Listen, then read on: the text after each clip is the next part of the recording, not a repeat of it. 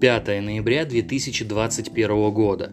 Результаты некоего исследования Оксфордского университета показали, что существует ген, способный практически вдвое увеличить риск тяжелого течения коронавируса.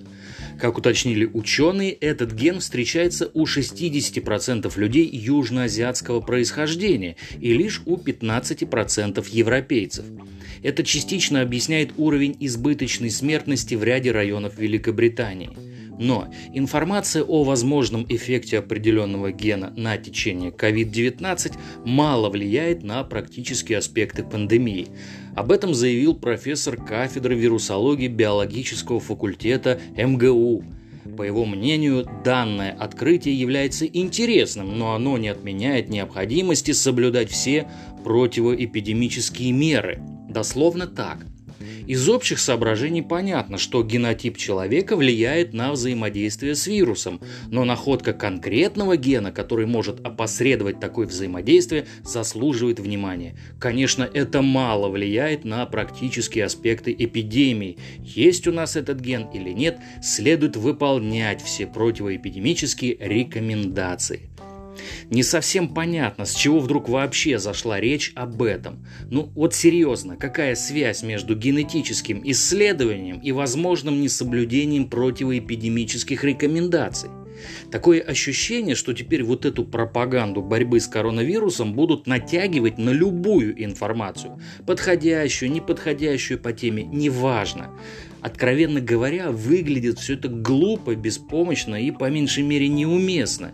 И если это действительно часть новой информационной кампании по противодействию инфекции, то вероятнее всего ее опять ждет позорный провал.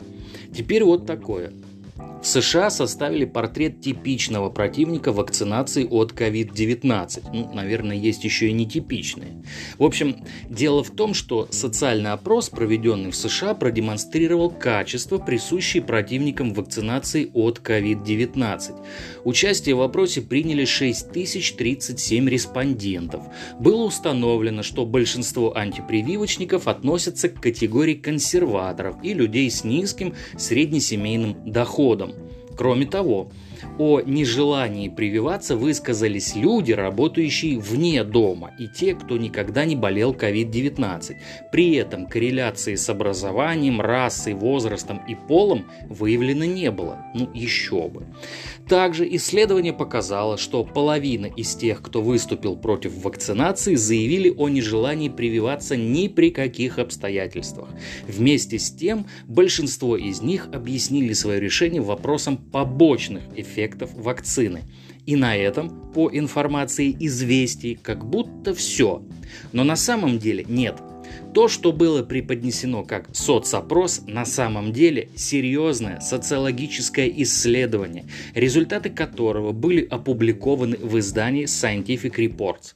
Известия предоставили только лишь то, что касается антипрививочников, но исследование намного шире и касается разных групп населения США, разных возрастов, с учетом таких факторов, как восприятие риска, безопасности, эффективности и доверие правительству, а также социально-демографические и политические факторы и даже способ получения информации о вакцине. А сама статья на Scientific Reports называется так вакцинация от COVID-19 среди взрослого населения в четырех крупных городских районах США и по всей стране. Но наши средства массовой информации увидели в этом портрет типичного противника вакцинации. Комментарии излишни. На сегодня все.